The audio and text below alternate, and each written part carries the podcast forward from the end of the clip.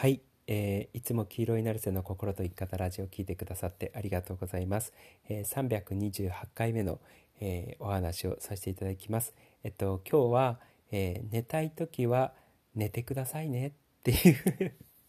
お話で、えっとまあ、サブタイトルとして、えー、自分と調和することっていうお話をさせていただきます。あの僕よくね、えー、YouTube でもポッドキャストでもあの寝たい時寝て本当寝た方がいいですよっていうことを話してるわけじゃないですか。であのそもそも寝るっていうこと、まあ、それは単純にあの無理をしないっていう意味で、えー、寝てくださいねっていうことも、え話してるしそもそもあの睡眠不足というか不眠症とかっていうよりはあのいっぱい寝れた方が圧倒的にいいと思うので、えー、まあ、健康だよっていうことの証みたいなもんなので、えー、寝た方がいいですよっていうことを話してるわけじゃないですか。でもちろん気持ち的にもあの本当は寝たいんだけれども頑張って活動してるとかそういうことではなくてあの寝ることを自分自身に許してあげてくださいねっていうことは、えー、過去からポッドキャストでも YouTube でも話してると思うんですけれどもあのまたちょっと違った意味で寝ることの重要性っていうのがあるんですよ。でなんでかっていうと僕らって寝てる時って人間ってとてもやっぱ素直に、えー、なるんですよね。素直になるっていう言い方が正しいかどうか分かんないんですけれども別に喋れる、ね、寝ながら会話ができるわけではないので、えー、要は何つうんだろうな、えー、例えば人間関係とかいろんな日常生活を送っててえー、自分が自分でいられなくなっちゃってたりだったりとかあの無理しちゃってる人たちって、えー、世の中にはたくさんいるわけじゃないですか。ただ睡眠中に関してはそういう必要って全くないしそういう意識って当たり前なんですけど全くないわけじゃないですか。そうだから誰しもが実は言うと睡眠している時寝てる時に、えー、心は無防備になりかつ自分はどんどん自然体になりかつ自分と自分自分が自然体になっていくっていうことは、えー、自分と自分っていう人間関係において調和が取れてってるってことなんですよね。逆に言うとあの無理しちゃってたりだったりとか頑張っちゃってる時っていうのは自分と自分僕がよく話している、え小さな自分と大きな自分の調和が取れてないその大きな自分と小さな自分っていうのが、え、ずれちゃってたりだったりとか理解し合えない、えーぎこちなくなってる時が、えー、ある意味自分と自分に調和が取れてないそれはつまるところ自然体でいられてないっていう、えー、ことを話してるんですよね。でまああのよく巷で言われてるインナーチャイルドと、えー、結ばれてないって言っていいのかな、えー、っていう状態なんですよ。要は無理しちゃってたりとか頑張っちゃってたりだったりとかして、えー、大きな自分と小さな自分の調和が取れてなくて不自然な状態自然体でいられてないっていうのはインナーチャイルドチャイルドとつながれてないっていう状態になるっていうことなんですよね。だからそもそも睡眠っていうのはある意味、えー、自分を自然体にしていくかつ、えー、自分と自分の調和をとっていくそして、えー、て言ったらいいんだろうな、え自分が自分に戻っていくっていう意味で無理とか我慢だったりとか、えそういうのをせずに、え自分が本来の自分に戻っていくために睡眠っていうのはやっぱり、え重要なんですよね。そうであの、その自分睡眠をとることによって自分が自然体になり自分と自分に、え、調和をとっていくことって結果的に、えー、自分と自分に対して調和をとることができれば、まあ、いわゆる本来の自分にの戻るとか本当の自分に戻るとか、えー、っていうことになるんですけれども、えー、自分と自分に調和が取れてくるっていうことは、えー、無理とか頑張りとか、えー、そういうのがない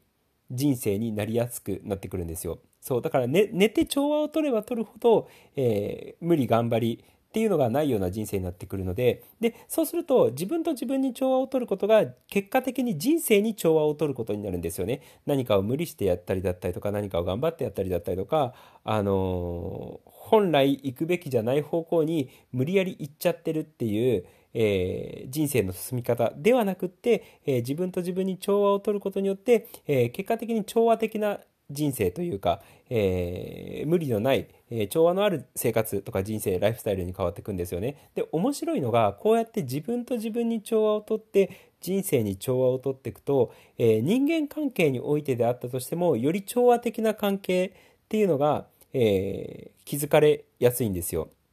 そう人と調和した要は溶け合うようなコミュニケーションだったりとかが、えー、より行われることができるってことなんですよね。だから、あの、いろんなものといろんな人とかいろんなものに対して、えー、調和的に関われる、えー、心地よく、えー、調和して関わることができるっていうのはそもそも自分と自分に対して調和をすることができない限り、え、人に対して調和をすることもできないしもちろん調和的な人生を送ることもできないっていう、えことなんですよ。でまああの結構ねその風の時代がダドロ・コートラーとかあのスピリチュアル的にその調和っていうのは割とキーワードには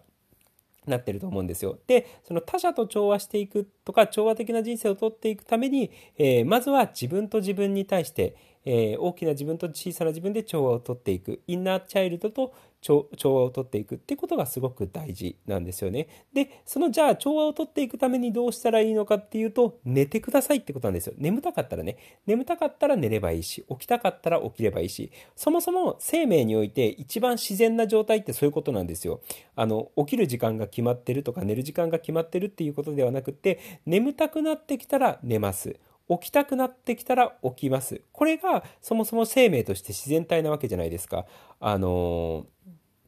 別にあの鳥だったりとかねあのその他の動物に関しても目覚めし時計を設定してあの起きたりとか寝たりとかしてるわけじゃないわけじゃないですか自然になんとなく起きたくなるあの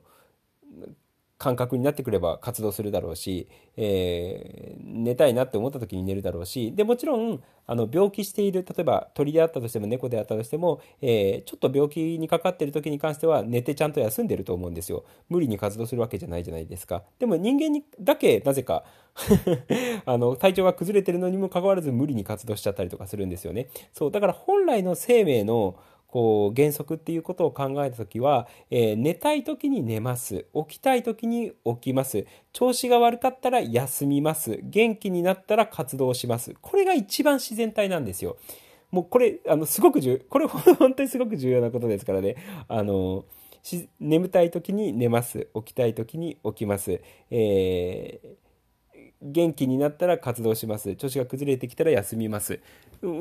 多分自然な感覚としてそうなるわけじゃないですか。あなんか休みたいなって思ったら休むだろうしあの元気になってきたな動きたいなって思ったら動くだろうしあの眠たいなって思ったら寝るだろうし、えー、なんかあの目が覚めてきて活動したいなって思ったら活動するだろうしっていう。そうそこには何の社会的な規制だったりとかもなくって本来の自分の声というか、えー、小さな自分と大きな自分が調和してて自分の声をよく聞いてるとあ今起きたくなってきた今寝たくなってきたっていうのがよくわかると思うんですよね。そうそういう調和の取れた状態っていうのが、えー、すごく大事。自分と自分のそういう調和をとって、えー、結果的に調和的な人生だったりとか人との調和を取れるっていう状態を作っていくとすごくいい。でそのために寝る。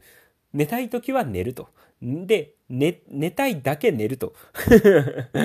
そう。っていうことがすごく重要なので、逆に、あの、寝たい時に寝寝ずに、あの、なんだろう。まだ眠たいのにあの起きるっていうのは、え、何かしら我慢とか無理があって自分と調和できてないような、え、状態ってことなのでそうするとどんどんねその調和のない調和できない、えー、人生とか人間関係になっていってしまうのでそうするとどんどんどんどん崩れていっちゃうわけじゃないですか。そうだからあの重要なのはやっぱり調和なんですよ。自分と自分の調和調和的な人生を送る。人との調和。えー、でその最そのいろんなところとの調和を取るために、えー、寝たい時はぜひ寝てくださいということなので、えー、今このポッドキャスト聞いてくださってる人で寝たいなって思う人がいたら寝てください。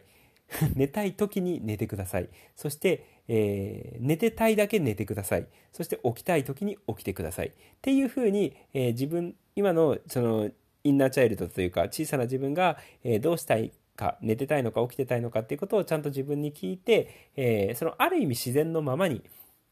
えー、生きてっていただければいいかなって、えー、思います。そんな感じです。えということで、え今日も黄色いなるせの心と生き方ラジオを聴いてくださってありがとうございました。じゃあね、ありがとう、またね。